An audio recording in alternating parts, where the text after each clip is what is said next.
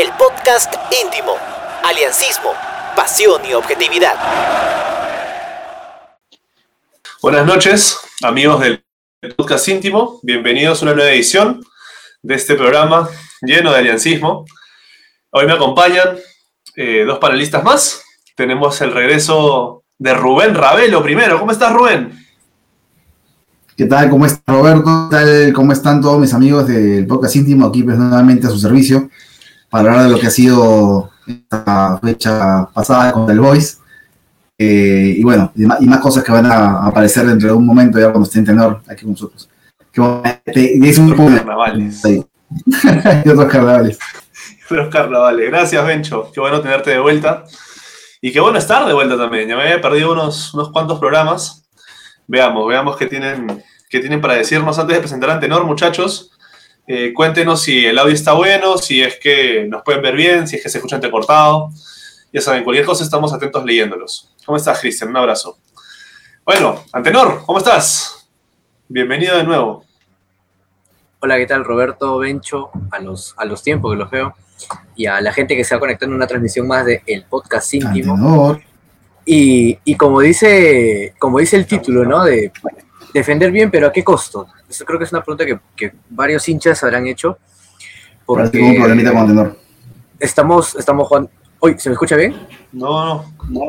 yo, yo, te escucho, tenor, yo te escucho. Ay, ay, ay, ay. Decía, no, es, estamos defendiendo bien, que el arquero está cumpliendo, qué sé yo.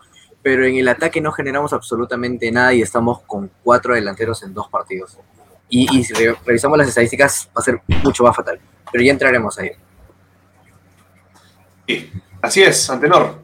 Gracias, gracias por, comentar. De hecho, para quienes no la hayan leído, tenemos en todas las redes sociales y en el mismo blog la crónica escrita por el mismo servidor que les acaba de comentar eh, así algo breve del partido. Eh, él escribió, de hecho, la cita de Defender bien, pero que es de su crónica, vayan a leerla, está muy buena.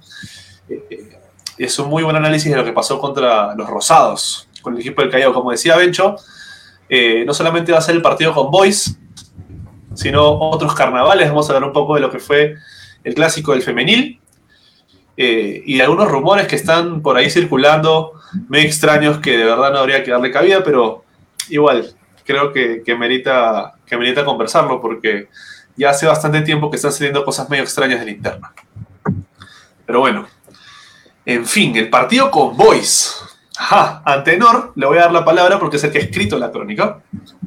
Antenor, así dales un, poco de carne así a los muchachos que nos están escuchando, por ejemplo, al Pancorro, a Jin Shukinde, a Ian Asto, que dice bienvenidos, no, buenas noches, el mejor programa de aliancismo, ay, ay. Muchas gracias por seguirnos, Ian. Yo salí como ganador de la trivia. En, breve, aquí debajo, van a salir, bueno, la producción va, va a comentarte, Ian ganaste o Ian no. Pero te adelanto, va a ser en breve. Fernando Pizarro, José Hinojosa desde Nueva York. Un abrazo hasta América del Norte. José. Úrsula dice, ¿y Alianza versus Alianza Universidad? Ahí brevemente. Eh, comentaremos. por ahí escribió la crónica. No voy a decir quién fue. Walter Espinosa. Tenemos jugadores para seguir jugando con tres centrales y dos laterales volantes. Ay, ay, ay. Y Ros Reyes, Oli. ¿Cómo estás, Ros? ¿Todo bien? ¿Cómo andas? Vamos a tenor. ¿Cómo viste el partido contra los Rosados? Bueno, en, resumidas cuentas, Bustos otra vez apeló al 3-5-2, criticados por muchos, amados por otros. Y el partido se presentó de la forma más conservadora que pude haber visto, de verdad, porque se supone que, con, cinco jugadores en el medio tendrías que generar alguna opción ahí. Sin embargo, Alianza se dedicó a, saltar líneas con pases largos, ya sea Miguel, ya sea Portales, eh, buscando a los dos delanteros que eran Barcos y, y Aldi Rodríguez.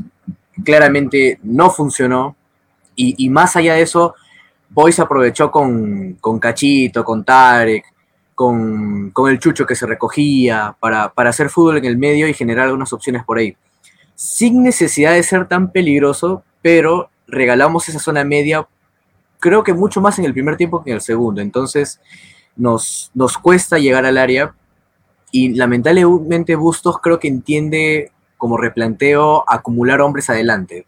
Eh, poner cuatro jugadores, cuatro delanteros que se ganen la vida por allá, que de repente que se inventen alguna jugada y logren eh, llegar al gol. Sin embargo, no sucede así. Eh, Benítez entra muy mal. Creo que Benítez no termina ni siquiera por estar cómodo en la posición donde está. Eh, Rodríguez creo que es el quien por ahí destaca un poco más, pero tampoco, tampoco es el abanderado. Barcos no termina por rendir en estos últimos dos partidos como se espera y Aldair cada vez está jugando más bajo. Entonces, la, la salida de Concha, mal que bien, es el jugador nexo entre la volante y la delantera, tendría que estar ahí, porque Oliva no lo va a hacer. No lo ha hecho en toda la temporada. Manzanea ni siquiera juega. Matsuda entra, Matsuda entra a jugar 10 minutos. Entonces, es un poco difícil generar fútbol y, todavía poner el reto de tener cuatro delanteros arriba. Y lo peor es que uno revisa las estadísticas, como está acá, como producción ha mostrado, de 12 remates, dos han ido al arco. De 12, dos. Entonces, no sabemos, no sabemos atacar o no sabemos llegar allá. Y ese es un problema muy grave que ya Bustos tendría que resolverlo porque ya la defensa está establecida, son los mismos nombres que se llevan repitiendo desde hace buen rato, pero como repetimos una vez más, ¿a qué costo? ¿De qué nos sirve seguir empatando partidos? Ya creo que tendría que ser un poco más atrevido, un poco más, más incluso conchudo para jugar Bustos y, compañía, porque tampoco es que Bustos sea eh, el que tenga que resolver todo ahí.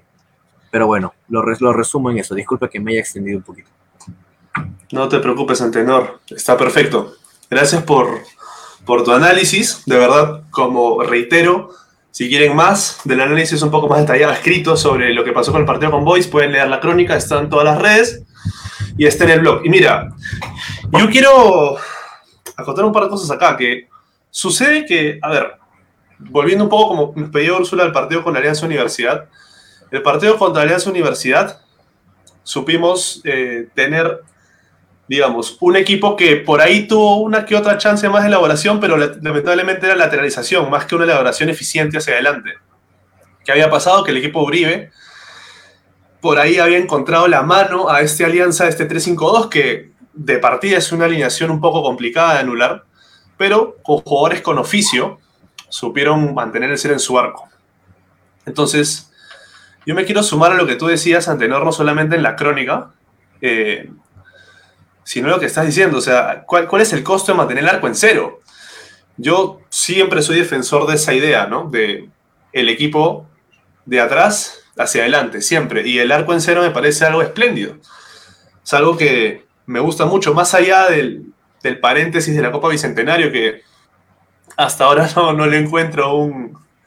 Eh, no, le, no le veo la mano a ese partido prefiero omitirlo del análisis. En Liga 1 lo que estamos viendo es que Alianza es un equipo bastante sólido atrás. Esto se debe principalmente a que tienes un líbero como Pablo Míguez, pero para mí el problema de esta alianza radica en el medio campo y creo que acá muchos van a coincidir, como Nicky Sam, por ejemplo, eh, como Alpan Corvo. Eh, bueno, Edwin Nilton Alderete dice que tenemos jugadores para dar pelea en la fase 2, pero el sistema es muy defensivo no tiene extremos. Entonces, hay mucha gente que siente que el problema pasa más por la elaboración que por la zona defensiva y está perfecto. ¿Qué sucede? En el 3-5-2, bueno, para un 3-5-2 eficiente y efectivo necesitas volantes que trajinen. Y desafortunadamente en la volante tenemos, sí, Osvaldo Valenzuela, que es un volante, de hecho, eh, a mí, más allá de lo que se dio en las redes sociales, el partido de Valenzuela no, me desagradó para nada, es más, me, me, me gustó la cantidad de intercepciones y buenos pases que dio Valenzuela me pareció mucho más satisfactoria que el partido anterior que había tenido. El problema pasa que tienes a Bayón y a Concha. Entonces, ahí vamos viendo. ¿Qué sucede cuando tienes a Bayón, que es un volante que últimamente no está trajinando mucho?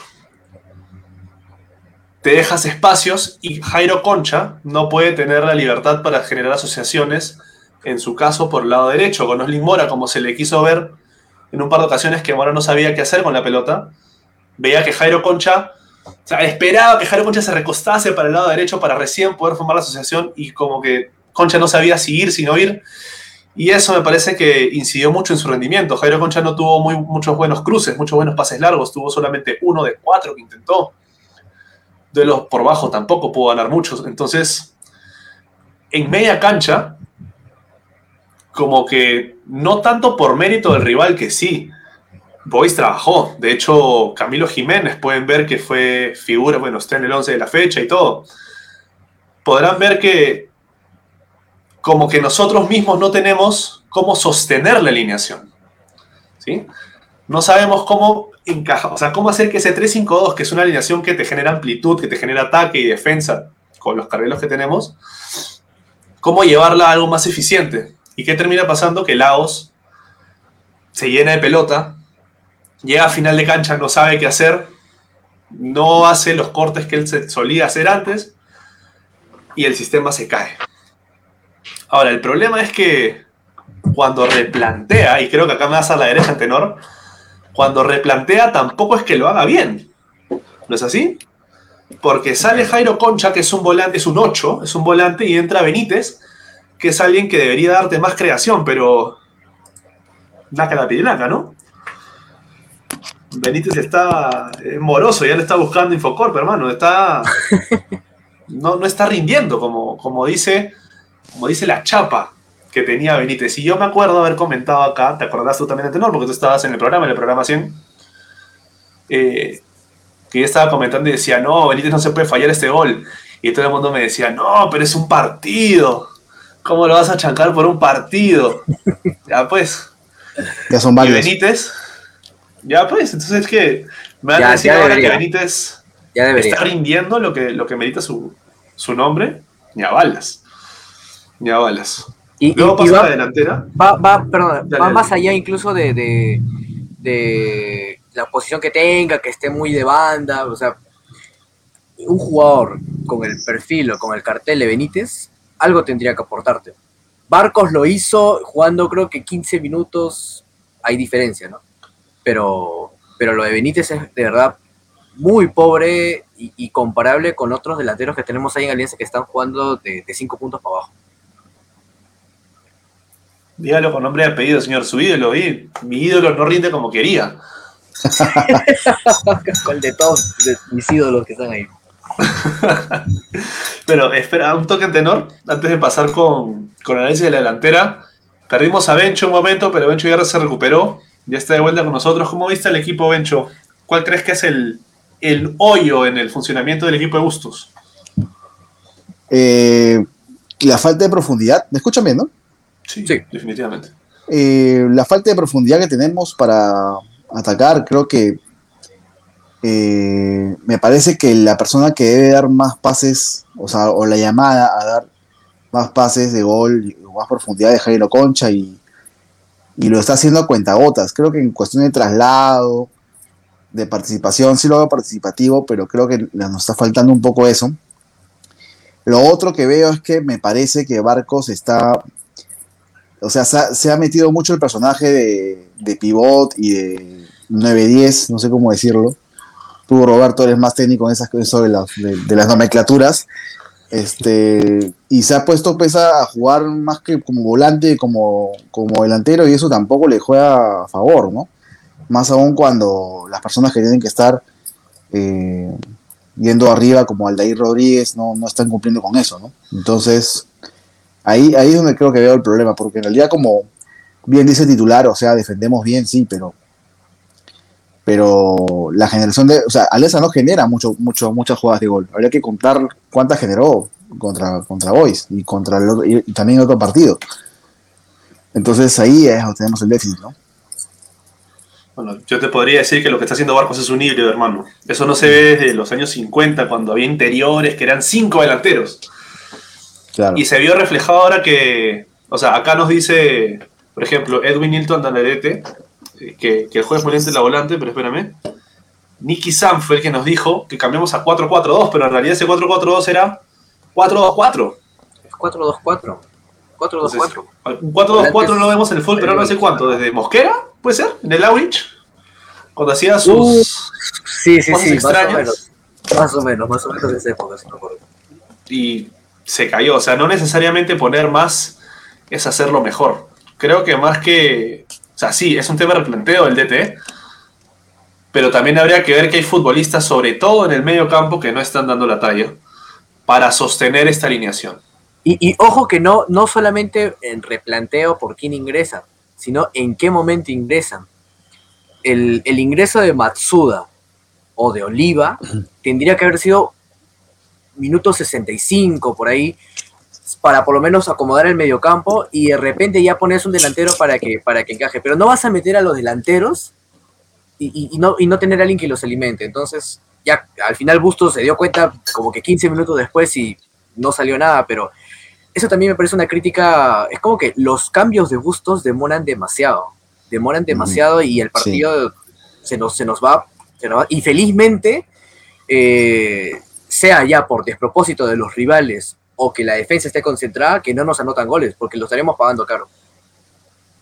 Es una de las cosas que, que destacábamos pues del ídolo a tenor de Bengochea, pues, ¿no? que a veces planteaba malos partidos, pero, pero sus replanteos solían ser efectivos. ¿no? Ellos se Entonces, ganan en los últimos 30 minutos de SEA. Ah, no, ¿No eran 15? Yo pensé que. Yo, yo pensé- no, disculpa, pensé que eran 5. No, no, no, 30. este, Minuto 89 será el partido, hermano. Descuentos, descuentos en todo. No te pases, pues. Pero bueno, o sea, técnicamente lo que me están diciendo eh, ustedes coincide con lo que están diciendo en los comentarios. Y sí, es cierto. A ver, como nos dice acá eh, Alpan Corvo, Lagos no se termina de acomodar al nuevo sistema. Yo en realidad veo que un 3-5-2 bien puesto, bien estructurado, debería ser para que Lagos se pasee por todas las características que tiene. Entonces, si estamos viendo eh, lo que estamos viendo en el medio campo, evidentemente futbolistas como Concha, que tiene mucho más impronta, futbolistas como Laos, que tienen características más ofensivas, se van a caer y no van a rendir como deberían rendir cuando rinden o una línea de cuatro con un poco más de apoyo. Ahora, ya ves, Rubén, te están diciendo, ya están fastidiando al pobre. y Dina nos dice, ¿por qué siempre se meten con Bengoechea? ¿Qué está pasando? pero no somos metidos, hemos resaltado algo bueno de él, ¿no? Yo, yo al menos lo he. No, lo he, este, ¿no? Sí, pues. Sí. Bueno, Bengoechea. Bueno, mejor no hablemos de esa, de esa etapa, hermano, porque hay tantas etapas de Bengoechea que después van a decir, no, Bengoechea no jugaba así, jugaba así. Y no es, pues.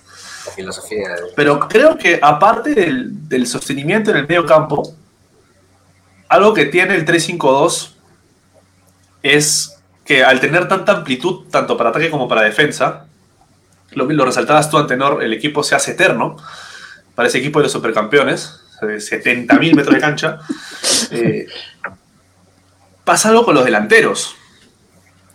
Aldeir Rodríguez y el buen Hernán Barcos no se terminan de entender y Barcos parece que frustrado por la falta de generación del, equipo retrocede, retrocede y hace funciones de 10.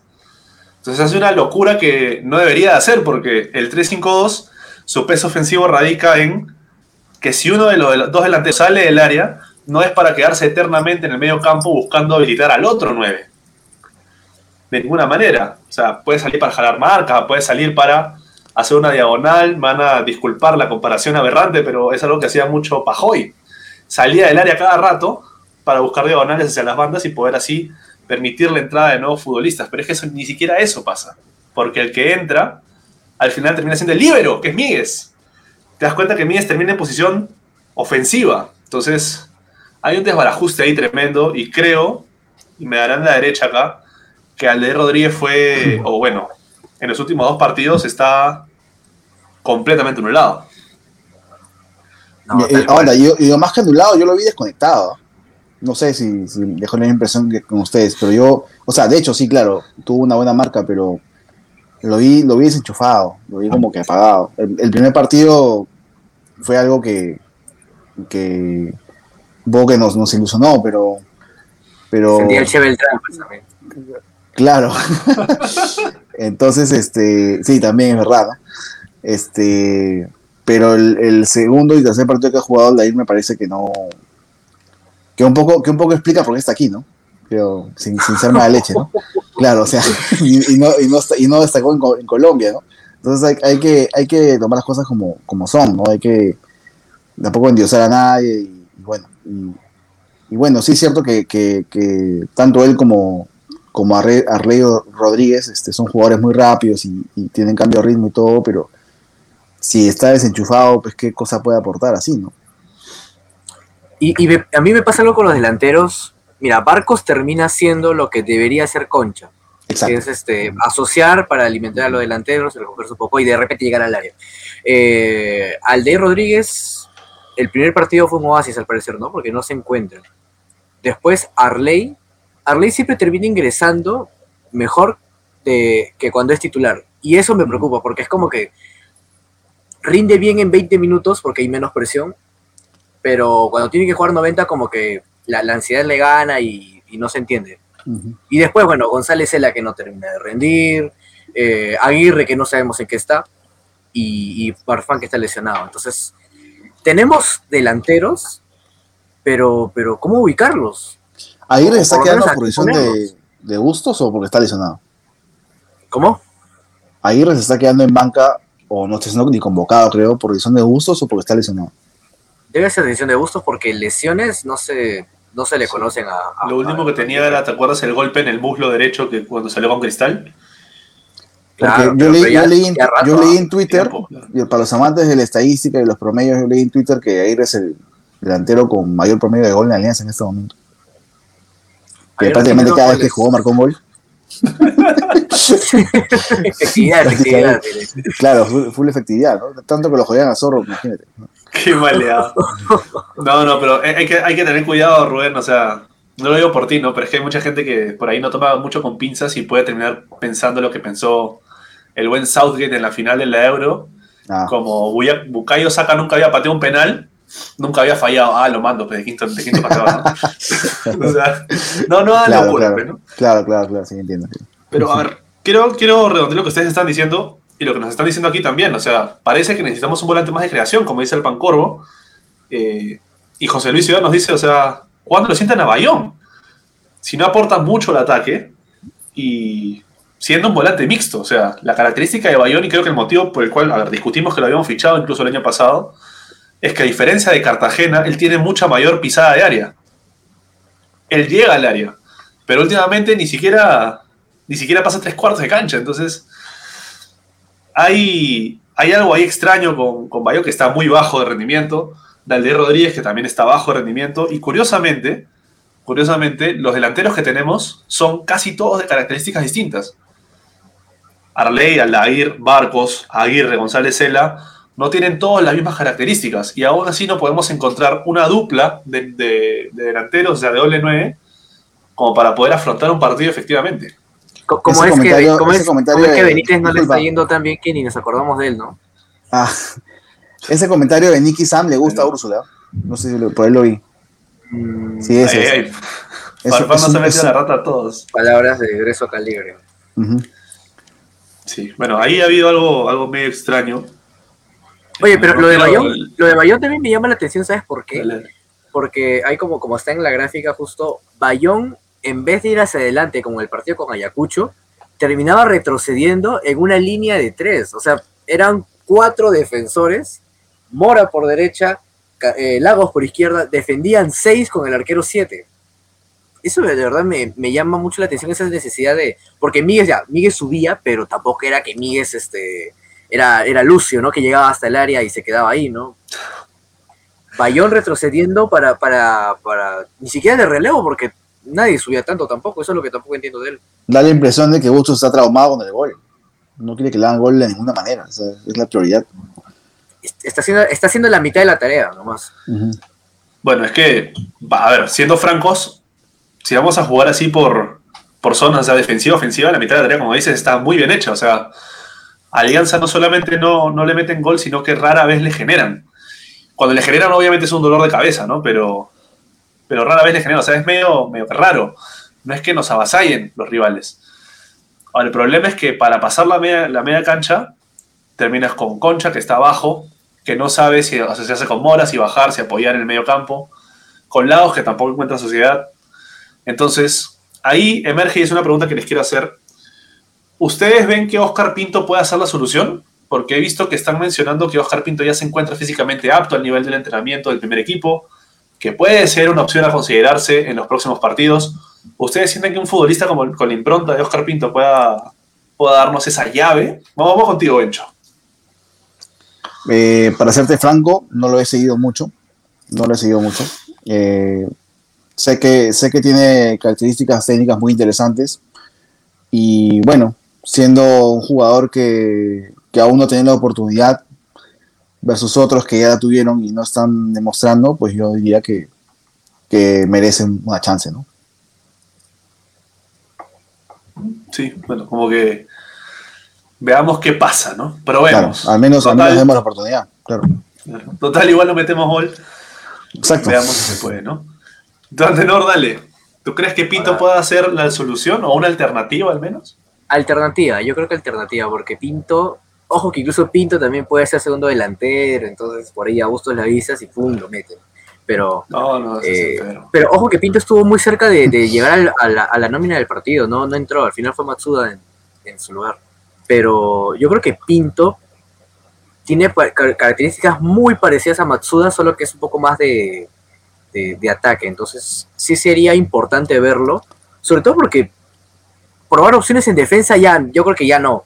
Eh, La defensa es esa y, de repente por, por suspensión o por lesión se cambiaría algo, pero ya en ataque no está funcionando y, incluso estamos jugando sin, sin extremos, son dos delanteros que se ganan la vida ya, entonces me parecería muy, muy importante verlo a, Pinto por lo menos 30 minutos que, juegue porque, vamos, tiene, tiene cualidades, ha, ha estado en, en selección sub-17, le fue muy bien, llegó a la primera división de San Martín, entonces me gustaría verlo.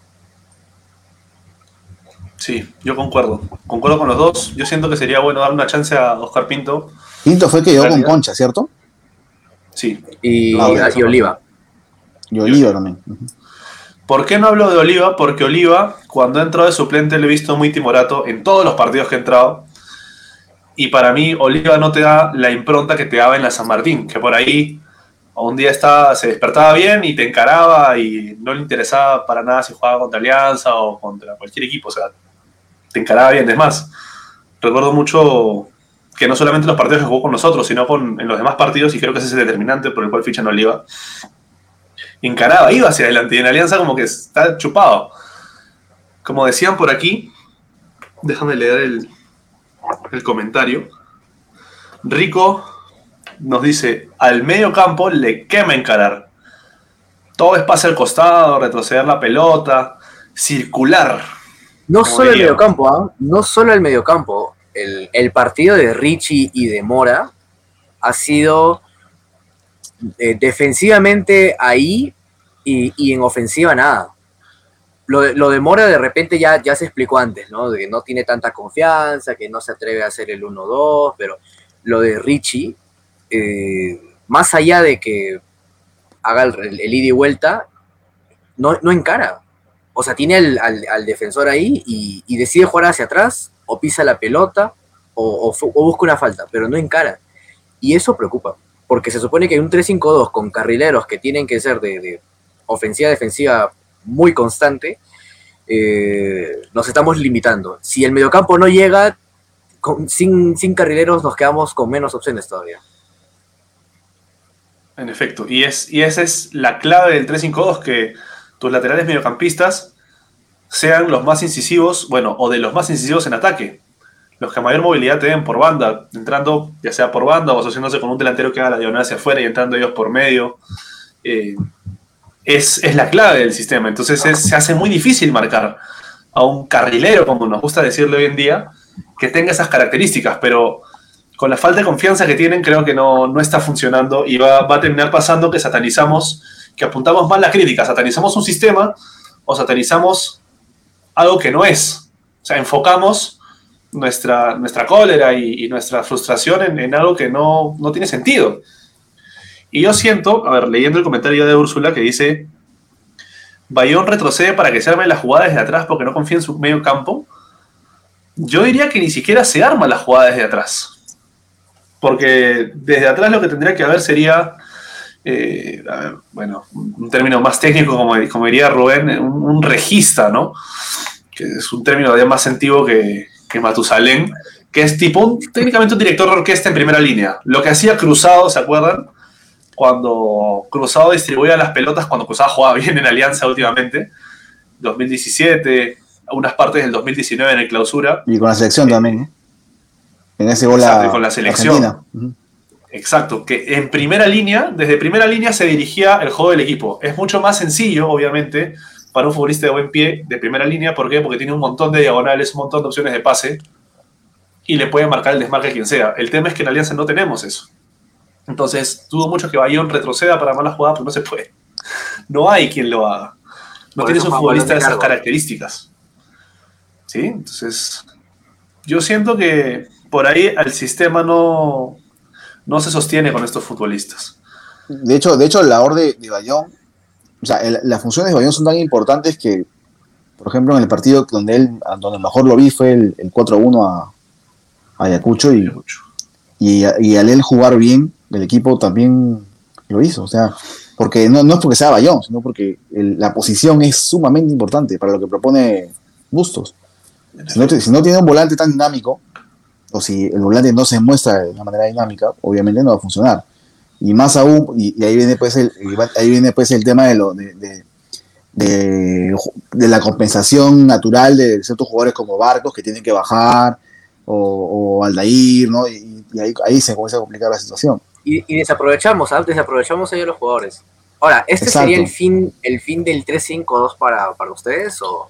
Por favor, lo o lo vengo pidiendo hace como, como 10 programas, por el amor de Dios. O sea, señor Roberto, yo sé que a Roberto le encanta el 3-5-2, pero creo que ya, es hora de que también dé un paso al costado. ¿Qué pasa? No puede A ser. mí me parece que el 3-5-2 es una alineación que nos va a dar muchísima amplitud, pero sí concuerdo con ustedes que si es que no vamos a tener la confianza o encima las ganas suficientes de jugar y los volantes no se van a poner las pilas y van a hacer lo que se supone que deberían hacer y por el motivo por el cual los fichamos, no va a servir. Y vamos a estar en esta nebulosa y vamos a decir lo mismo que estamos diciendo ahora, que el 3-5 es ultra defensivo y que Alianza no, no genera nada y literalmente no va a generar nada porque vamos a seguir insistiendo en lo mismo. Si seguimos con los mismos jugadores insistiendo en lo mismo, en el mismo discurso, imposible. Imposible. No, y, aparte, lo- tú resumes muy bien. Es confianza, es, es ganas, porque Mora puede hacerte el, el- el- el carril derecho sin problemas. Lagos lo puede hacer, lo ha hecho en Manucci. Valenzuela puede ser ese tapón en el medio campo y Bayón puede destaparse en el medio sin, sin problemas porque lo ha hecho antes. O sea, el tema es que nosotros ya conocemos que lo han hecho, pero hay un tema de confianza que entre que Bustos no lo da y que ellos no lo, no lo sienten tampoco. Y Barcos no va a estar retrocediendo tampoco pues todo el tiempo porque la idea es tenerlo arriba. Está bien que sea pivote, que aguante la pelota, pero, pero la idea es, que, es que haga los goles. No, no, no sea el, el- el mediocampista ofensivo que tenga que servirlos. En efecto, en efecto. Y me quedo con algo que dice el Pancorvo, que es algo que hace, hace algunos años ya lo dijo y para el goce total de nuestra amiga Úrsula Castillo, el muñeco Gallardo, ¿no? El, o sea, no importa tu propuesta, al final lo que importa es qué tan capaces son tus jugadores de desarrollar dicha propuesta. Exacto. O sea, todo el mundo por ahí quisiera jugar como el Barcelona, de, repente, ¿no? El Barcelona de Guardiola, obviamente, ¿no? No el bodrio que estamos viendo con el perdón de Antenor, que para él, este, el holandés que está de DT juega bien, para mí no. eh, pero todo el mundo quisiera el Barcelona de, de finales de la década anterior, perdón, de hace dos décadas ya, de inicios de la década anterior, más precisamente. Pero no siempre se puede, tienes que ajustarte a lo que tienes y si vamos a estar así, volvamos a ser pragmáticos y a generar y a meter goles y a hacerla simple. Y, y mira, jus- justo acá que Jotita Medina este, comenta que prefiere jugar con 4-4-2, de repente recibiendo goles y ganando partidos, eso ya puede ser debatible. Pero si a Busto le gusta jugar con dos delanteros, un 4-4-2 no sería de repente la, la opción ideal. Probar con extremos, ahí yo creo que entraría Pinto, podría entrar Matsuda, eh, ordenar a tu volante. ¿Qué opinas, Roberto? Y yo primero le voy a dar paso a Bencho y después te voy a decir qué opino. Este, yo creo que sí, que sería una, una mejor opción. Eh, de hecho, concuerdo mucho con lo que dijo, no recuerdo su nombre, que comentó que prefiere recibir goles y ganar partidos. Jotita. Jotita Medina. Eh, de verdad, o sea, eh, yo, yo en realidad tenía expectativas muy pragmáticas con, con Bustos. No, de verdad no, no imaginé nunca que él venía a experimentar acá a Alianza, porque claro, él venía pues a, a, a hacernos, a hacernos subir, ¿no? Por tanto, tenía pues que ser muy pragmático para lograrlo, no creo que iba a hacer experimentos ahí. Ahora, como estamos en primera, pues este se aburguesó, creo que ya comenzó a hacer experimentos en el equipo. Este, pero yo creo que él debe seguir con esa línea. Me, me parece que es para lo que vino eh, y para lo que, o sea, para lo que en un principio deberíamos pensar, ¿no? Si ya la situación se da como para pensar en algo más, pues ya bacán, ¿no? Este, y tienes una idea y ves que los jugadores se acomodan a tu idea, sobre todo eso último, ¿no? Tener, tener eh, los protagonistas que necesitas para que, para que se pueda poner eh, en práctica tu idea, pues bacán. Pero forzar una, una alineación o una formación que no, que no, con la que no te sientes cómodo, con el equipo no se siente cómodo y solamente a defensas débiles les puedes ganar, entonces ahí ya estamos, ya estamos este, partiendo en desventaja, ¿no? Así que yo sí creo que, que es momento del cambio de sistema. Eh, hablo de fútbol por si acaso, no vayan a pensar que hablo de otra cosa, Este, que también, ¿no? Pero y todo eso, ¿no? Creo que sí, es, es- eso sería positivo para nosotros y creo que ya estoy segurísimo que los jugadores se acomodarían mejor a ese sistema, ¿no? Más allá de que de repente el equipo será un poco más predecible a lo mejor, ¿no? Será un poco más normalito, más, más común, pero al menos va a ser más, más, este, más pragmático, creo. Alpan Corvo dice, Busto se ha salacizado en la fase. Ah, habló, de, habló de, de- de- de alineaciones forzadas, de todas estas Claro. cosas. Y a Úrsula, Alpan Corvo salió. Está, está tirando frases hace rato, ¿eh? porque hace rato también dijo el 3-5-2 fue el fin de Bengoechea y será el de Bustos también si sigue insistiendo. Exacto. El, fin- el fin de Bicochea fue antes que eso. Ah, su madre. Ah, el defensor Romero, primera comenzó, línea. Comenzó, comenzó la vida. Primera línea. Ah, sí. No lo apoyaron lo suficiente a Bicochea. Ah, la Se fue porque lo jugamos en Twitter.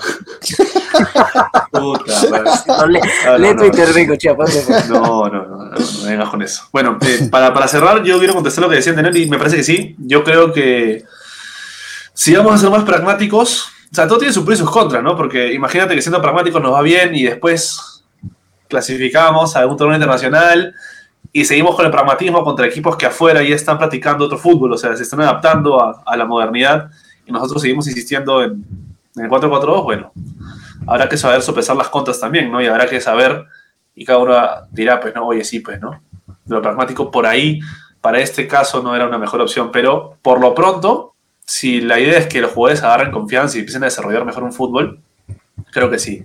No siento que un 4-2-4, porque lo que estabas mencionando con dos extremos ya es una locura. Es 4-2-4, como lo que vimos hace eh, el partido anterior, en los últimos minutos. Y como también remarcas en tu crónica, no siempre más es mejor. Sin A. ¿Ya? Eh, o sea, no por poner más delanteros o más volantes vas a generar mejor fútbol o vas a meter más goles, no, de ninguna Claro. manera. La idea es la dinámica, la idea es, es que el, el equipo sepa ejecutar tu propuesta. Y una propuesta mucho más simple sería, por lo pronto, una salida y un respiro para que empecemos a meter goles, que es lo que más queremos, ¿no? Porque Sobre todo, ya hace Sí. falta. y, y ya un- una, una vaina que me están diciendo aquí que hice. Pero con 4-4-2 no te deberían golear tampoco, aunque si Tato sigue en DL, no lo sé, Rick. Ah, su- Úrsula, no, nada aquí de Úrsula. Úr- Úrsula quiere saber qué cosa. Úrsula está viendo mucho fútbol europeo y ha visto este huevón de Thiago Mota que plantea un 2-7-2. cualquier locura. De está viendo Morena San Paoli. San Paoli, San Paoli se- Sí, San Paoli. Úrsula está, pero está volando Úrsula. Eso va a llegar acá al Perú, Úrsula, en 30 años. Todavía Es una no. visionaria, es una visionaria. No, no, fue- no nos vayamos tan al futuro todavía. Pero acá están mencionando varios. Eh, bueno, no solamente Bruno Cantuares, que menciona refuerzos como Raciel García, a quien ya buscamos antes. Adivinen quién lo pidió. Adivinen quién no quisieron traerlo. Bueno, Y ahora con mayor razón no va a llegar. Cosas raras, ¿no? Este, pero lo que dice el señor Arias, Hutch o Hutch Arias, nos corregirás cómo se pronuncia tu nombre. eh, dice: ¿Por qué el equipo juega diferente y gusta cuando Chicho Salas está al frente? Un poeta, el señor Arias. Este, Nicky San también preguntó lo mismo. Arriba, este, Juan Zorrilla también preguntaba lo mismo. ¿Cuánto costoso sería la desvinculación del DT? No, hay mucha preocupación en la hinchada diciendo que por ahí el problema no son los futbolistas, sino más bien el DT, Porque con Salas, estos mismos futbolistas jugaban mejor y en dos partidos dirigidos han metido ocho goles. Contando el año pasado, ojo. ¿ah? Eh, ¿Ustedes creen que sea un problema de técnico? Habría que recordar lo que pasó con Roberano. ¿Qué crees, Hecho? ¿Crees que es un tema del técnico? ¿Crees que al final es Bustos, un, ente malévolo que Sí, o sea, el progreso? Es que, es que sí, sí es un, es un tema del técnico. O sea, tampoco es que esté, que vamos este, santificar o excusar a los jugadores, pero es que si el entrenador te pone un sistema que, eh, que no te sientes cómodo, que no funcionas, y tienes que hacer labores que no te corresponden, ¿no? sea porque te lo dice, o sea porque no tienes otra, este, entonces, eh, obviamente, sí, tiene mucho que ver eh, gustos, ¿no? Eh, habría que analizar mejor lo de Salas, ¿no? Porque tampoco es que pues sea, no sé, un revolucionario, pues tampoco de fútbol, creo que él debe hacerlo justo, supongo, ¿no? Solamente poner cada cosa en su lugar y que funcione como tal. La gente Eh, cree que esa es- necesidad, ¿no? Claro, eso funcionará pues un, uno o dos partidos o tres, pero no te sostiene un campeonato, ¿no? Creo que todos estamos de acuerdo en eso. Eh, entonces yo creo que, que de todas maneras, este, sí hay un problema con, con Bustos, que creo que debe solucionarlo ya, y tiene que ver mucho con su terquedad, un problema que hemos enfrentado otras veces con otros entrenadores, ¿no? Y no quiero mencionar el año pasado porque me asusto, me hago la pis, ¿no? Y que igual a pasar lo del año pasado estaría terrible, pero el año pasado teníamos un, un técnico súper terco que este, estaba, estaba por fundar el bielcismo 2.0 Ah, y, y terminó mandándonos a la olla, ¿no? Entonces, este, yo creo que, que debemos eh, tomar esto ahorita con calma, ¿no? Porque igual, eh, en cuestión de puntos, eh, no, no veo una preocupación que debamos, este, ¿no? Pensar en algo así, pero, pero o sea, mucho ojo, ¿no? Tampoco, tampoco digamos, no, está bien que, ¿no? que, que, que aprenda a cocinar con alianza, pues, ¿no? Total, pues, este, eh, no vamos a descender, ¿no? O sea, tampoco, pues, ¿no? O sea, creo que ya es hora de meterle un poco de presión, pues, ¿no? De donde podamos. Perfecto. ¿Tú qué opinas, Antenor? Firmo, firmo todo lo que dice Bencho. ¿Firmas? Lo, lo extrañaba, lo extrañaba mucho, así, con esa, con esa lengua filosa. Pero, o sea, sí, es el, el, el DT claramente se está equivocando eh, y feo con, con, el tema de la alineación, con insistir, con el replanteo. Eh, de repente también el, el, el aspecto anímico no, no es quizás el, uno de sus fuertes con los jugadores, porque Bustos es muy efusivo, pero con sus jugadores no, no sé si lo, lo implante. Pero también hay rendimientos eh, de los jugadores que están muy bajos y, y, bueno, discutidos también de los refuerzos que han llegado. Entonces, yo creo que es un, es un cúmulo de cosas. Eh, traer a un DT para iniciar de cero ya en, en, agosto, cuando el torneo se acaba en octubre, me parece un poco apresurado. Lo que sí creería yo es que pase lo que pase con Alianza, Bustos no tendría que seguir en el 2022. Yo creo que ya ahora sí tendremos que aspirar a un DT que, que, que, que rinda, que conozca el, el fútbol peruano y, y que, pueda manejarlo de otra manera. Pero creo que Ahora, para este ¿y si año. Bustos, y si Bustos campeona, ¿qué opinarías? Uh, es una pregunta muy, muy difícil, pero mi, mi, idea también creo que la mantengo. Yo creo que Bustos no, no podría. No ¿Quién podría. puso buena? La producción está rapidísima, rapidísima. ¿no? Carlita está pero on fire. Sí, sí, sí. Sí, tío. Mira, lo, mira, yo creo que acá hay, hay, un tema que ya es no solamente de DT, sino, sino de hinchada. Es como si la historia se repitiese. O sea, si, si hubieran ciclos en los que le vuelve a hacer lo mismo y lo mismo y lo mismo, y el hincha de Alianza parece que tuviese una, atracción fuerte por, por los técnicos interinos, hermano. Ya nos ha pasado, bueno, quieren que pase lo que pasó con Salas, lo que pasó con Juan Jayo, lo que pasó con Roberano, lo que pasó con Pepe Soto, con Arrué, Arrué, Arrué, el que yo, el que yo conocí, que después oficializaron en eh, 2007, 2008, acuérdense, ¿eh? o sea, con Valencia, o sea, les gustan los DTs interinos, les gusta la flor de un solo día porque te hace ganar partidos. Pero es que, como lo decía Rubén, eso no te sostiene campeonatos, no te sostiene procesos. Y terminas estando en el limbo, como ya nos ha venido pasando. Eh, y no es la idea, pues. De ninguna manera es la idea. Yo creo que lo que se tiene que hacer es apostar por un proceso eh, a mediano plazo, no sé si a largo plazo, porque después, o sea, En Alianza somos muy exigentes los hinchas. Eh, queremos que Alianza gane todos los partidos del año. eh, habiendo salido de una crisis, tal vez la mayor de su historia, ¿no? El, el chip todavía no cambia, hermano. Pero yo siento que Bustos, a ver, la labor de Bustos todavía está por evaluarse, porque por ahí hace el 4-4-2, le va bien, luego hace el 3-5-2, le va bien, y en el y en diciembre estamos diciendo, no, Bustos sí era técnico para Alianza. Hay que ir analizando, eh, porque la, la coyuntura no está fácil, o sea, está, bien jodida. Concuerdo con que hay que apretar, sí, pero no es la idea cortar el proceso, o sea, decir, ya hasta acá llegas, haz lo que quieras, tampoco. Claro. Hay que evaluar cómo va y que mejore, porque todo tiene una evolución. La idea no es cortar procesos, porque, y reitero, y acá muere mi ley, cortar procesos es el mal endémico del fútbol, pero no solo de Alianza, de todo el fútbol nacional. Eh, por eso es que no progresamos, pero bueno. En Un abrazo fin. para la, para la gente En de. Cusco FC y Binacional. Sí. jugadores increíbles. 70 técnicos en un año. Bueno. Eh, en fin. Este, Y el partido que se nos viene, ¿ah? Y el partido que se nos viene, ese no- no tanto- No, no tanto por el rival, fuerte. sino por dónde vamos a jugar. Vamos a jugar en sintético. No sé si hemos jugado en sintético este año, aparte del partido innombrable. Pero si no estamos generando fútbol en, en gras natural, en sintético va a ser mucho más complicado. ¿Cuáles han sido los ¿Cómo últimos partidos ese sintético? En la Videna, ¿no? Contra Yacuabamba. ¿Quién Eh, era? No, La Bocana. No, no, no. ¿Quién era? Yacuabamba, ¿no? ¿Pero Yacuabamba el era año sintético pasado. la Videna? La Videna no es sintético. Me acuerdo, pero jugamos un partido que que vamos no. a hacer en un sintético. ¿Eso fue, ¿Por no fue Stein? Ese Stein. equipo, Stein. Ese, Stein. ese equipo que Un, equi- un un año equipito por ahí que primera. se me ocurrió. y tienen cinco años de vida en total. Esos equipos, Ujú. Total Team, medio raro, ya. Un equipo de esos. Este. Y antes de eso contra Comerciantes Unidos, ¿puede ser? En Cutervo. Sí. Sí. O sea, Sí, no sí, tenemos tanta experiencia en sintético que digamos. Y a ver, hablemos del, del césped, porque es algo que hay que decir. Eh, sin tocar el clásico femenil, que es algo que hablaremos después justo de esto, el sintético de San Marcos es un bodrio, hermano.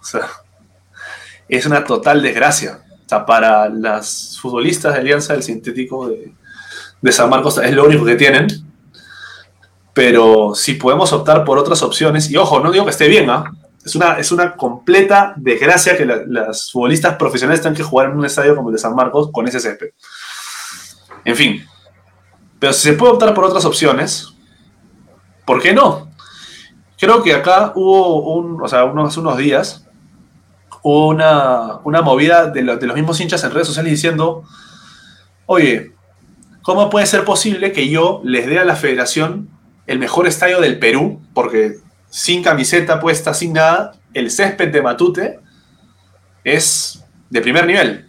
Tiene buen mantenimiento, está bien puesto, o sea, se ha invertido bastante para que Alianza juegue en un buen césped. Desde hace un par de años ya.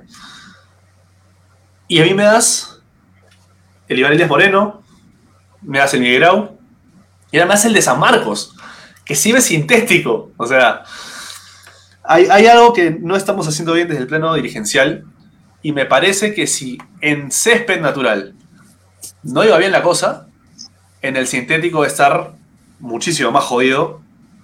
No sé qué opinan ustedes. La parte buena es que va a ser para los dos, ¿no? Entonces, se puede decir. Entonces, este, ahí habrá que apelar pues a más que nunca a la, al pragmatismo, ¿no? Espero que ya finalmente se, 4-4-2. ya que se aplique, que se aplique y que se practique la pelota parada, que se practique el, el pivoteo. Este, ¿Y, y se animan, ¿Y se animan a poner los barcos de, de titular o lo guardan para, para este partido? Yo, yo lo pongo. Yo lo pongo. Porque, porque Barcos, más allá de que es muy técnico, también es un jugador que es aguerrido. No, no lo veo. Yo siento que el sintético se lo va a comer vivo. Uy, Literalmente no lo vio. no lo veo, no lo Se fue a verlo, Bencho. Ahorita, ahorita regresa Rubén. Dale, Ander, ¿qué ibas a decir? No, yo, yo de verdad lo, yo lo sentaría.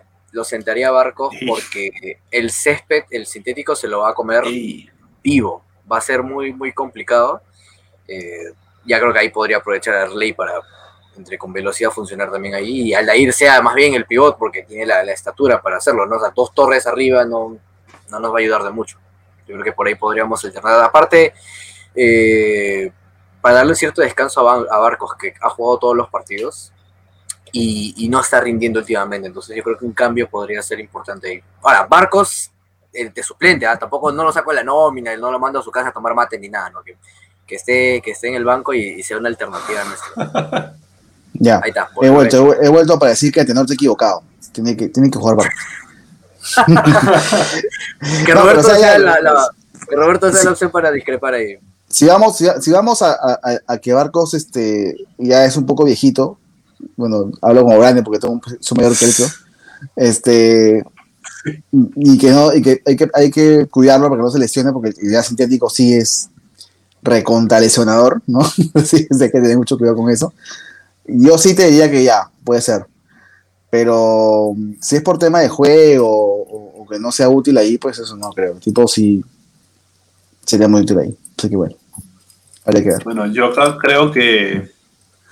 A ver, concuerdo con que habría que darle el pragmatismo más puro, porque como dice acá Rui Alex, el equipo de Santa Rosa nos generó bastante fútbol en, en el sintético, jugando un fútbol mucho más pragmático que el nuestro. Eh, y yo no sé si, como dice Alpan Corvo, el- la propuesta de Alianza se hará jugando en el Camp Nou, pero definitivamente va a ser paupérrimo. O sea, si es pobre en el gras natural, va a ser paupérrima en el sintético. Ya lo hemos vivido en la Bicentenario, o sea, no, no, no damos tres pases seguidos. Y sí, o sea, tiene que ver con las dos cosas. Es porque los jugadores no se asocian bien, pero tampoco vamos a, a sacar de- del contexto la, la cancha. ¿no?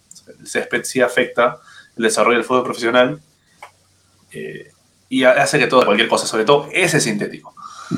Ese sintético es malísimo, ¿no? No entiendo cómo pueden haber vendido, o tal vez hace dos años era el que estaba certificado por la FIFA, pero a la, a la luz de los hechos, viendo los partidos en San Marcos, eh, que se han jugado en el Bicentenario, en Liga 2 y en el Femenil, te das cuenta que el césped es una, es una basura total. Y no me parece, no me parece que, como decía Walter, y se suma a lo que decíamos todos nosotros, que cedamos el mejor césped para que nos den estas desgracias. De ninguna manera. O sea, ya, ya habría que ponerse las pilas ahí, desahuevarnos. eh, la dirigencia, porque esto, la, la federación nos va a querer joder cada rato. O sea, eso creo que no le cabe duda a nadie. El tema no pasa por la federación que nos va, nos va a joder igual. Pasa por la dirigencia. No podemos hacer esto. O sea, que, que haya cambio. Pero no hay un, un estándar de calidad que ponga la federación, que regule eso. ¿Tú confías es en los tema- estándares de calidad de la federación, Rubén? No, no, no, para nada. Sin embargo, se puede apelar desde ahí, ¿no? O sea, si eso estuviera reglamentado, se puede hacer algún tipo de, de apelación, no sé, de reclamo. eso. Y no solamente, creo que, no, y no solamente Alianza está interesado en eso, también otros equipos también.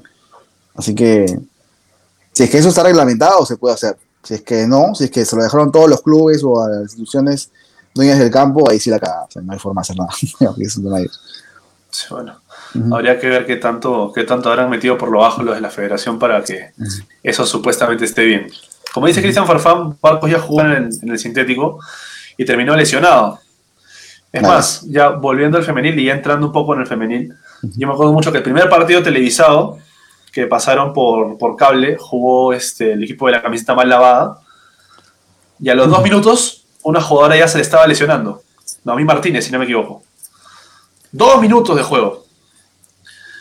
Entonces, ese, esa cancha de verdad o sea, genera malas caídas. O sea, mira, no, no quiero renegar, pero yo estoy seguro que si Alianza no jugaba bien en el natural, en el sintético vamos a tener que hacer.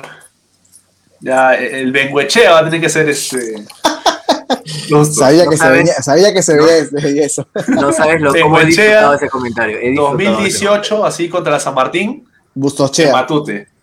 Ganamos 2 a 1, tirando puros pelotazos y un, un- un gol de, de la nada. Le damos vuelta encima. Eso es lo que tiene que pasar. Ay, qué bueno. No, no Bueno. se esperen un, no se En fin, esperen un partido al- de, de 60 y de 60% de virtuoso, virtuoso. No, no se esperen ese partido. Un partido donde Barcos ha otra vez la jugada de Un Zidane. partido chocolatoso. no, Olvídense del no, chocolate. chocolatos. Ese día están a dieta, no. hermanos. Sí, sí, sí, sí, de todas maneras. Bustos, che. Ay, Dios mío. Bueno, sí, ah, eso va a tener que pasar, de verdad. Desde mi perspectiva, ¿no? Y ya pasando para quienes nos están siguiendo, porque acá Ross nos está diciendo que está esperando la crónica y va a seguir esperando la crónica del clásico de Alianza Universitario. Hay presión, Eh, hay presión. ¿Cómo vieron el partido, muchachos? Bastante trabado, ¿no es así? Muy trabado. Muy, muy trabado. O sea, bueno, como se más espera un trabado que, clásico. la- que los playoffs del año pasado. Sí, o sea, lo que se espera de un clásico se trasladó también al fútbol femenino. O sea, él, él fue la misma cosa. Fue bien trabado, bien luchado. Más, más trabado que el long play de los Yo no- 60, ¿no? ¿Qué hago? Esa analogía que. Sí. No, pero sí. Mm. Mira, No. yo siento que, que las delanteras de Alianza Lima no estuvieron en su, en su mejor, mejor día, aquel, aquella tarde en San Marcos. Buena chamba de la defensa de Universitario, ¿para qué? ¿Para qué Eso. lo voy a negar? O sea, trabajaron Es muy bien influye mucho. Influye mucho. Eh, inclusive nosotros también, creo que la única de peligro en la que ya perdí varios años de vida y la mitad de mi cabellera fue en esa que se le pasa a Chuquibal. eh, Oh. Ya en el segundo tiempo que tiene que salir Daniel Carpe a cortar y, y felizmente, felizmente no, no resolvió en la, en la delantera, que justamente creo que era eh, Martínez, de quien estábamos hablando hace, hace poco. Ujú. Eh, Sí, sí. yo siento que el equipo, bueno, gracias al buen trabajo también de, del técnico de ellos, eh, de Durán, no fue el alianza que, que generaba, que lo dejaban tocar. Entonces, el indicador no habían sido estas goleadas que ha tenido 7-0, 9-0, sino Universitario es el real indicador a nivel nacional y siento que hemos estado, de verdad, francamente, muy cerca de ganarlo. No sé si ustedes también tuvieron esa, esa sensación de que Alianza estaba dominando el partido. A pesar de la defensa férrea universitario, yo siento que Alianza dominaba más el partido que la U. No, o sea, Alianza, Alianza, Alianza anuló a, anuló a Tomay claro. Gonza, este, Xioxana se tiró muy al, al lado izquierdo y, y Alianza tenía las, las intenciones, por lo menos más por el lado izquierdo que por el derecho, por el, la zona de Dorador. Pero la, la clave para anular a esta alianza goleador, creo que la, la primera carta es tapar a Adriana Lucar. Adri- Claro. Adriana tiene que retroceder, eh, irse a los costados. Y lo puede hacer. Algo así, eso iba a decir. Es una cuestión muy parecida a lo de Barcos que, que se recoge y se asocia bien, pero la perdemos en el área. Entonces ahí nos ha, nos ha costado mucho. Pero después el, el partido que se juega, eh, Romero juega un buen partido en el segundo tiempo. Lo de Alison Reyes es bestial. Lo de ella es bestial, la verdad. Es, es nuestro Miguel, podríamos decir. Es nuestra Miguel. Para, para que tengan un poco de, de idea de, de lo que estamos hablando ahí. Miércoles. Bueno, más que nuestra Míguez, yo diría que hay compararlo con defensores, defensores así netos, porque Míguez es aguante libero, o sea, volante retrasado. eh, o sea, hay las épocas de qué, de, de Pepe Soto, de, de- de gente que, pucha, que no, no te deja pasar una. No, no quiero que me comparen, no quiero, no quiero sonar a comentarista de Movistar Perú, que el otro día de verdad yo, yo no, no podía, no podía ¿Cuál de todas las cosas? ¿Cuál de todas con las la cosas? risa, este, empezaban a comparar a Adriana Lucar, que goleadora nata, eh, diciendo que en las fechas eh, impares, si no me equivoco, era igualita al Giroud del Mundial, que no metió ni un solo gol. Puta, es que... De verdad, hay- hay cada cosa, hermano, que yo estoy escuchando. El Eso del fue 98, Givarch, Givarch, ¿cómo se llama? Agarras, me Tú, tú debes saber, Bencho, tú eres más grande que todos nosotros. Yo en el 98 ni, ni nacía todavía. Este. No, yo tampoco, no, mentira.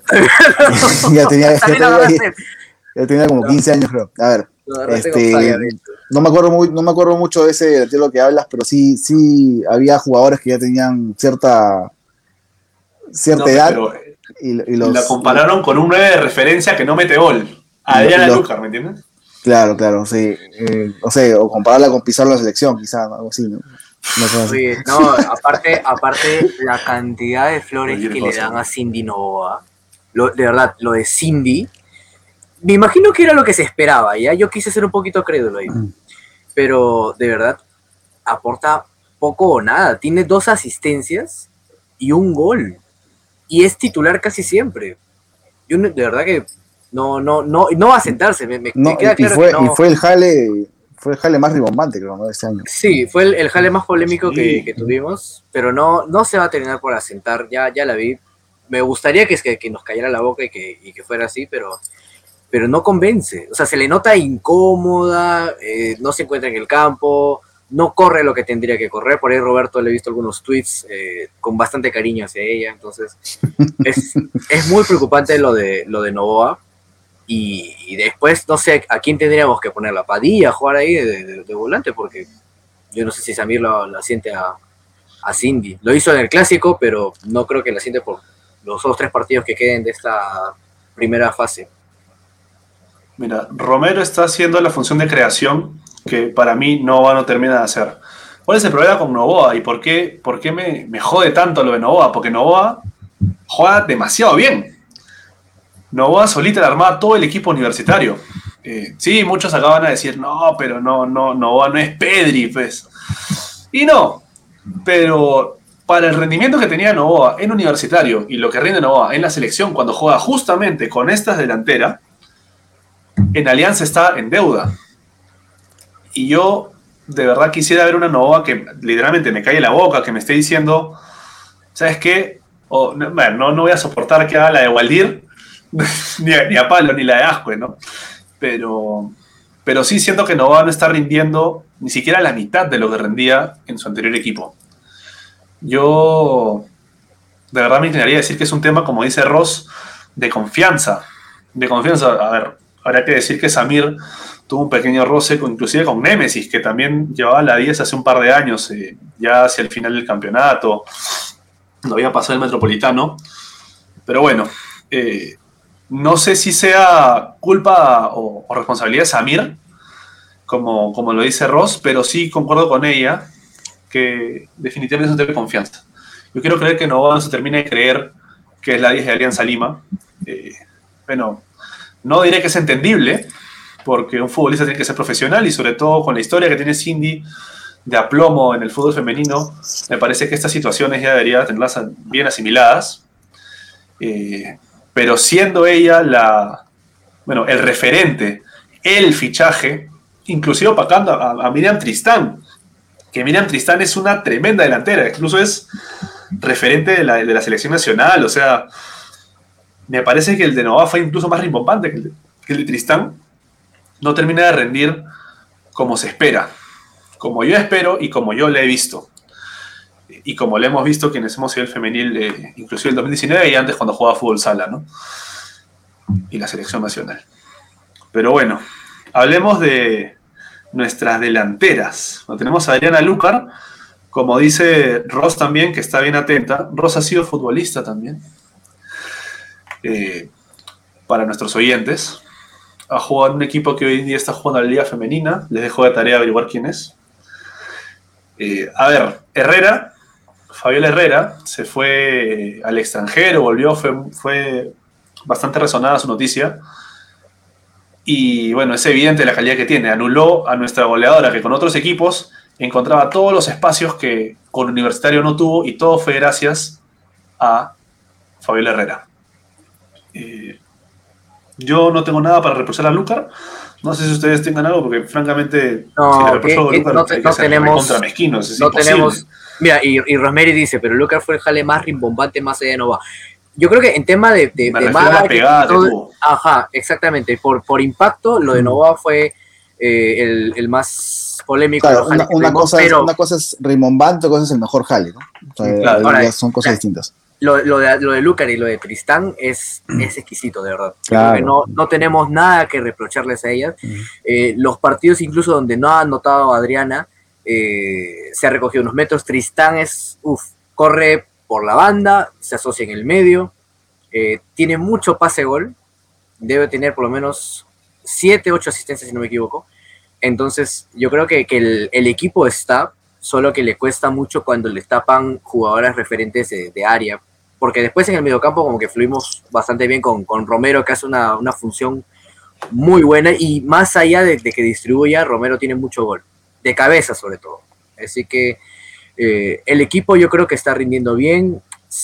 Las goleadas son muy altas, pero hay que considerar de que la, la realidad del fútbol femenino no es, no es la más pareja de todas. De hecho, creo que Manucci eh, y Vallejo han sido las, más allá de la U y Alianza, las que también han sacado victorias y por Quillas que se están metiendo. Entonces, esos partidos hay que tomarlos mucho como, como termómetro para ver el, el nivel de las chicas. Ni, ni siquiera para decir de qué están hechas. Las chicas ya están logrando un montón con, con lo que está pasando ahora, pero, pero esos partidos claves es para analizarlos de, de una mejor manera y, y ver qué juegan, qué aportan y esperemos el próximo año sea mejor que, que este incluso. Uy, No se escucha. Roberto, estás muteado. Roberto, ¿me escuchas? Ahora sí. Ah, sí, Ahora ahora sí, sí. ahora sí. ahora sí. Te decía que lo conversaba con Úrsula antes ya de que, inclusive que empezara la liga, que, o sea, que los jales que había tenido Alianza eh, eran muy buenos. Hablando también del voleibol femenino, que dicho sea de paso, se nos fue Magui Laura para alivio de el señor Incio y la señora Castillo, se fue Magui Laura a jugar a España. En fin, decía que tenía que, ver con Sisi Quirós y su, y su gestión. De haber fichado, en este caso, una voleibolista referente de la selección nacional como lo fue Maguilabra Frías. Digo lo fue porque en el presente no lo es. Y futbolistas de la calidad de Ana Luca, Remira Tristán, inclusive Novoa, que me, me gustó mucho su, su fichaje. No sé si lo de Anaís Vilca va a funcionar. Hace un par de años como que no la vi tan fina. Eh, acá Rosemary me dice que sí pasa por Samir. Porque Novoa Me gustaría rinde que más juegue ver la más. boca me desespero. Me gustaría que juegue más Bill. De verdad, es, espero que me caiga la boca Nova, te lo juro. Estoy hace 10 partidos esperando que me caiga la boca y que me dé la alegría que yo quiero sentir viendo un 10 como lo era Nova en universitario. Siéndote franco, no es que la odie ni nada, es que Ro- Rosemary, ya hemos conversado con él y creo que Es que, es que Novoa, es que tú sabes que Novoa es capaz de hacer eso. O sea, es, es, pues. es, es- es muy capaz. Entonces uno, y ahí, ahí como, o sea, tú no puedes exigirle a alguien que no puede dar, pero quien sí puede darlo, pues se, lo se le puede exigir, sin duda. Entonces ya, Claro. O sea, sabes a quién le pides. Si Nova fuese, como se dice, Cojinova, ¿no? ujú, como si fuese Cojinova o si no supiera, si no supiera dónde está parada, de ninguna manera la crítica pasaría por ahí, o siquiera se fuera, siquiera fuese tan acérrima. ¿no? Sería- no sería tan pronunciada de ninguna manera. Yo sé a quién le estoy pidiendo que me dé el chocolate que sé que puede dar. Y es la idea. Y, y nos Como pasa incluso con el equipo. chocolate bitter. Nos pasa incluso con el equipo masculino también que les pedimos a, a Concha, le pedimos a ellos porque sabemos lo, lo que dan. Lo de Walter Espinosa que pregunta, bueno, que dice, ¿no? Que ojalá la vocal por ahí tropiece. Te diré que ya los dos equipos están clasificados a semis, ¿ah? O sea, Alianza y la U están, van a esperar eh, que se resuelvan los Muy el complicado. repechaje entre tercero, cuarto, quinto y sexto lugar. Alianza y ya están, tienen que. Incluso me parece que descansen la fecha 2, así que van a haber ya de repente algunos cambios, van a haber algunos suplentes que jueguen, de repente se hace Caporras, ojalá que juegue Vilca, eh, una oportunidad más también para Valderrama, entonces ya de momento están clasificadas las dos y, y no hay mucho por, por preocuparse, van a esperar nomás resultados y creo que quedan tres fechas, así que no, no hay mucho tampoco. Sí, bueno, en los playoffs se va a ver. En los playoffs veremos este, hasta dónde puede, puede llegar el planteamiento de Samir. Francamente, yo de verdad espero que en los playoffs rinda mucho mejor el equipo de lo que viene rindiendo. No digo que rinda mal, pero veo que esas asociaciones ya se están dando, ya está sintiéndose el equipo. Y lo veo sólido para los playoffs. Más allá del resultado con Universitario, que fue eh, bastante bueno defensivamente de ambos cuadros siento que la asociación y lo que quiere Samir de su equipo se da y con creces. Se da con creces. Como dices, esperemos ver a Anaís y su velocidad. Veamos a ver qué tiene. Dice Walter Espinosa, Novoa tiene la obligación de demostrar. Alianza apostó por ella y la contrató. Para eso Novoa la deben adelantar más. Ella también es goleadora. Claro, tiene gol. O sea, Novoa sabe, sabe jugar, jugadorazo, pero bueno. Y Carlos Alberto dice, el Pujaico dice, otra cosa es ponerse lo blanquiazul. Pero eso también nos pasa con el masculino, ¿no es así? O sea, vemos que futbolistas rinden en otros equipos y cuando llegan a Alianza no terminan de rendir como habían demostrado antes de que se les fichara. Y eso es lo que más cólera da, porque sabes que puede dar. Sabes lo que Que puede hay, hay jugadores de equipos chicos, pues, ¿no? se queda- Cedrón. Como, Cedrón. como, como Johan Fano, por ejemplo. Como Johan Fano, como el Avestruz, Bueno, que también vino a Alianza y Naka Pirinaca. Úrsula pregunta si, si Xiomara Canales está lesionada. Por ahí. Carlos está con las últimas, nos dice que Canales, Canales, está que es la, es, el, es la ídola de, de Úrsula Castillo, por su caso, para, para quien lo sepa ahí. La dio la y de Úrsula póster. Canción engreída. Su engreída, el póster de, de Xiomara cuando se toma fotos en Alianza. La engreída Úrsula. Ay, Dios mío. Y bueno, por ahí puede entrar Sashenka también a hacer de las suyas. En fin, esperemos con fe. Nuestra camiseta tiene otro peso, dice Carlos Alberto Pojaico. Defi- definitivamente, definitivamente. Aunque a mí me gustaría, a veces, me gustaría mucho ver que a ninguno de ellos les pesara la camiseta. Ya depende del jugador. Claro, depende mucho del futbolista. En fin, vamos a seguir con lo del, lo del femenil. Eh, no, hoy, evidentemente, porque ya el partido con Universitario se dijo todo lo que tenía que decirse. Ah, nos quedó una, la polémica, el penal. El penal que reclamamos tan airadamente. Para usted, señor Antenor Incio, ¿fue penal o no fue penal esa jugada? Voy a ser sincero, recuerdo vivir la jugada. ¡Ah! De verdad. Te voy a ser muy sincero. Recréame la jugada. Madre, cabrón. Son las No, ¿sabe 11 de la noche, señor. Tengo hambre. Ay, Dios mío, tengo hambre, dice mi causa. Bueno, ¿sabes qué, señor Antenor? No le voy a decir nada. Me voy a leer lo que dice Carlos Alberto Pujaico. Sashenka estuvo apagada en el clásico. Mira, ¿sabes qué? Todo de la derecha. No la había Sashenka tan incisiva. Creo que después de que en Movistar decían que se pasaba de revoluciones, después de su tarjeta roja, no le he visto volver tan tan bien como se le vio al inicio, que estaba eh, Porras y me parece había otra juvenil también de 15 años, no me acuerdo su apellido ahorita. Eh, no es Yasmin Porras, Porras, ¿no? es. Dos este, Yamin Yamin y Shashenko. no, creo que había otra. Ah, Sotelo, Sotelo, Sotelo. Creo que es Sotelo estás hablando. Este. Alex Debe Sotelo. ser. No, no era Sotelo. Ahorita, ahorita me voy a acordar de su nombre. ¿Cuál penal Ahorita me voy a acordar de su nombre. ¿Cuál, ¿Cuál penal? ¿Cuál penal? Sí, por ahí. Entonces no estoy. No estoy tan equivocado como creí. ¿Cómo que no? Ah, su madre. Creo que al final fue, ¿no? Este. Casi por el final, ¿o no? No, ni tanto. Fue como mitad del partido que empezamos a reclamar y todo. No fue penal. Es más, en el grupo pusiste tú, no era penal. Es que no te voy a decir nada. Es que no tengo el video Ya me acá, pues, ya me acordé, ya me acordé, ya me acordé. No fue penal. No fue penal. Puta madre. No fue penal. No fue penal. la- si no me equivoco, fue de, de Tristán, quien, a quien le buscaron la falta. Perfecto. Ella empieza a reclamar. Pero bueno, ¿sabes qué? Como no tenemos el video acá, tocará Antenor, de castigo, Antenor va a comentar la jugada en uno de nuestros videos. Síganos por redes sociales, muchachos, para seguir de cerca esa jugada que Antenor va a comentar eh, ampliamente, ¿sí? Nosotros ya nos excedimos el tiempo, ya va 1 hora y 15. Muchas gracias por acompañarnos. Acuérdense, recuerden que pueden seguirnos en todas las redes sociales, pueden leer la crónica de Antenor, que Está bueno, está muy bueno. con Boys. Eh, ahí me tocará escribir el partido con Cantolao. Esperemos que no sea una tragedia, tengo una mala suerte muy fuerte con cuando me toca escribir crónicas. Una yo. saladera increíble. Otro salado.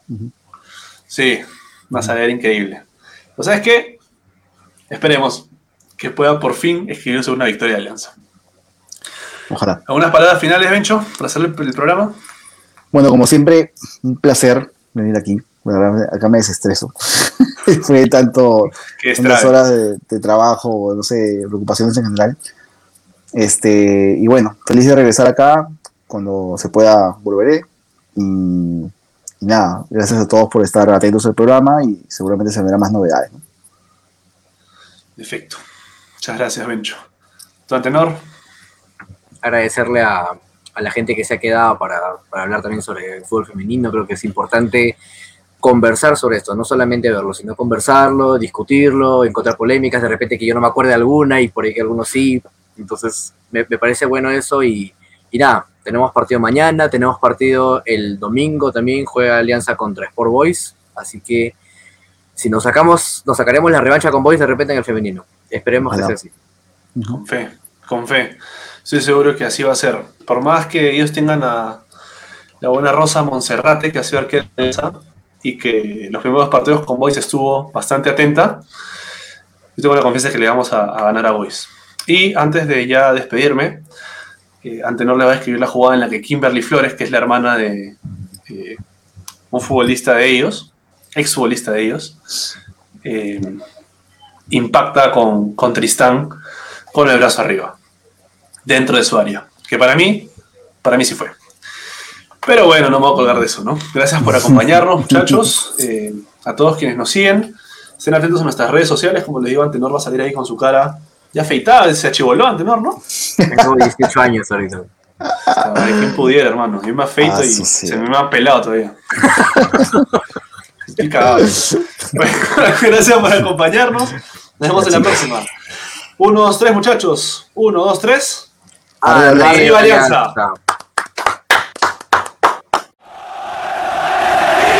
Si te gustó este podcast, suscríbete y compártelo con más hermanos aliancistas.